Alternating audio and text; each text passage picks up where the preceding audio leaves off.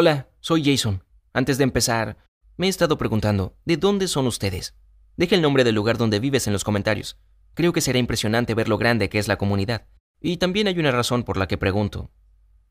Estoy 100% seguro de que ninguno de ustedes ha estado en mi ciudad natal.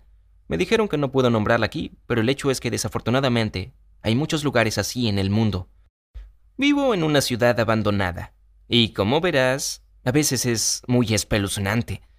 Hace 40 años era una bonita y floreciente ciudad del medio oeste de los Estados Unidos, mientras que ahora el 99.9% de las casas están vacías y han estado así por mucho tiempo. La razón de esto es que la ciudad fue construida alrededor de una gran fábrica de plástico. Hace 15 años, la fábrica cerró y con el tiempo todos se fueron, ya que no quedaban trabajos, en lo absoluto. Miles de personas vivían aquí, y ahora la población es solo de 10 personas. Tres de ellas somos mis padres y yo. Primero, mis padres trabajaban en la fábrica. Luego, ambos lograron conseguir trabajo mientras la ciudad se estaba muriendo. Ahora ambos trabajan en línea, así que... ¿Por qué no se van? Podrás preguntarte. Es complicado. Creo que tienen demasiado miedo de empezar de nuevo. Vivir aquí es barato y supongo que simplemente no quieren cambiar nada, a pesar de que tenemos que comprar provisiones en la ciudad vecina, y esas son casi todas nuestras interacciones con el mundo exterior. Soy educado en casa, por lo que realmente no paso tiempo con nadie de mi edad. Técnicamente hay otras personas que viven aquí, pero solo un par de hogares en diferentes partes de la ciudad. La mayoría de ellas son personas mayores que simplemente no pueden mudarse, y eso es lo que hizo que los siguientes eventos fueran aún más terroríficos.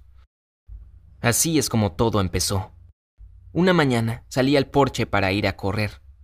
Miré alrededor de la cuadra y vi algo en la ventana del segundo piso de la casa justo enfrente.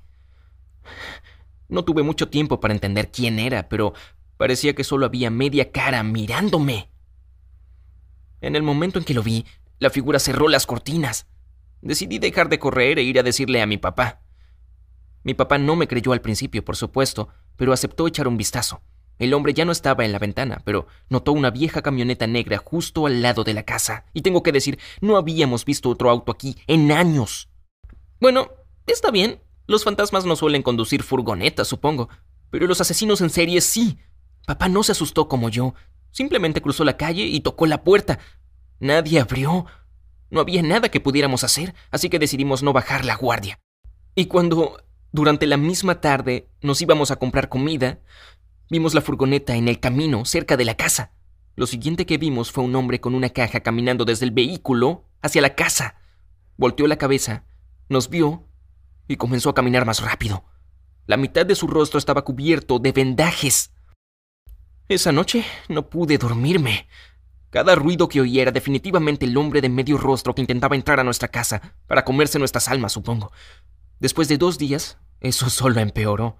Comenzamos a notar a otras personas alrededor de la casa, como una mujer cuyo cabello era increíblemente largo, y a niños que parecían surgir de la nada y luego esfumarse después de un segundo. Dos de ellas parecían ser gemelas. Me quedó completamente claro que, de alguna forma, un portal a otra dimensión se había abierto al otro lado de la calle y fantasmas de personas muertas del pasado comenzaron a aparecer en ese patio delantero. No preguntes de dónde saqué esta idea, pero parecía obvio en ese momento. Otra cosa era que los últimos dueños de la casa se llevaron las cortinas, y lo primero que hizo el hombre fue colgar cortinas negras y pesadas en las ventanas, con las que no se podía ver a través de ellas, y cuando estaba tratando de pensar en lo que él estaba tratando de ocultar, me asusté mucho después de imaginar un par de versiones. Mis padres y yo decidimos ocuparnos de nuestros asuntos por un tiempo y no ser como esos tontos personajes de las películas de terror que nunca parecen tener un instinto de autopreservación. Después de todo, nadie nos había molestado. Aún. Pero claro, cuando mis padres se fueron a la ciudad al día siguiente y yo me quedé de guardia, estaba un poco asustado. Estuve mirando por la ventana todo el tiempo lo que estaba pasando al otro lado de la carretera. El hombre vendado apareció en la ventana del segundo piso varias veces, pero ya no miraba. Estaba haciendo algo en la computadora. La furgoneta estuvo fuera toda la mañana. La señora la conducía. Y cuando regresó... ¡Oh, por Dios! Recuerdo muy bien el impacto que sentí. Así que de regreso, estacionó el vehículo, abrió la cajuela y sacó dos enormes bolsas negras de plástico. Y... Se los juro. Lo que se asomaba de una de ellas era un pie humano. Quiero decir, estaba en shock. Tomé el teléfono para llamar a la policía. Ya era suficiente. Pero entonces escuché un ruido en nuestro patio.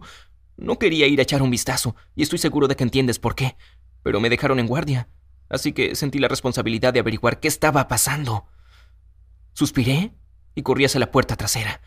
En el momento en que la abrí, vi dos gemelas y a su hermano mayor corriendo en círculos, como en algún tipo de ritual.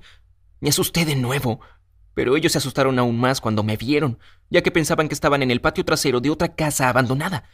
Pasaron varios segundos en completo silencio. Y luego les dije, ¿Hola?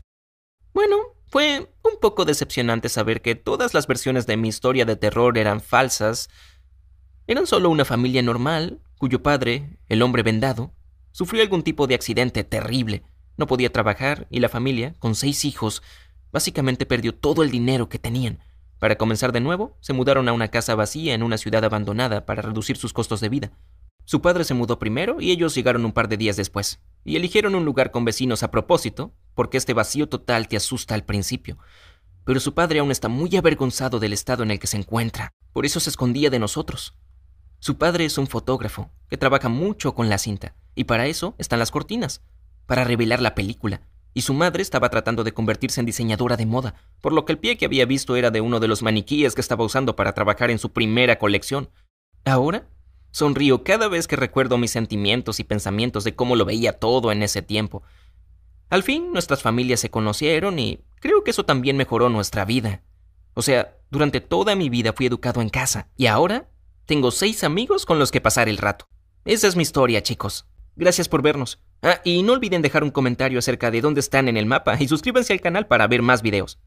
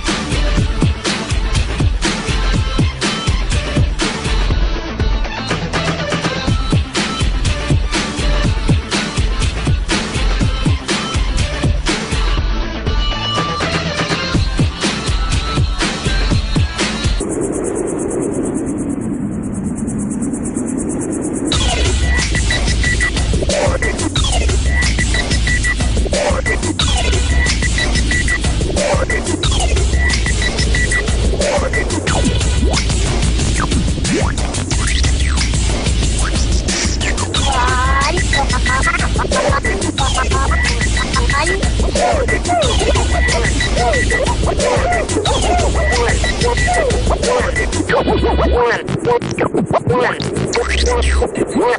you.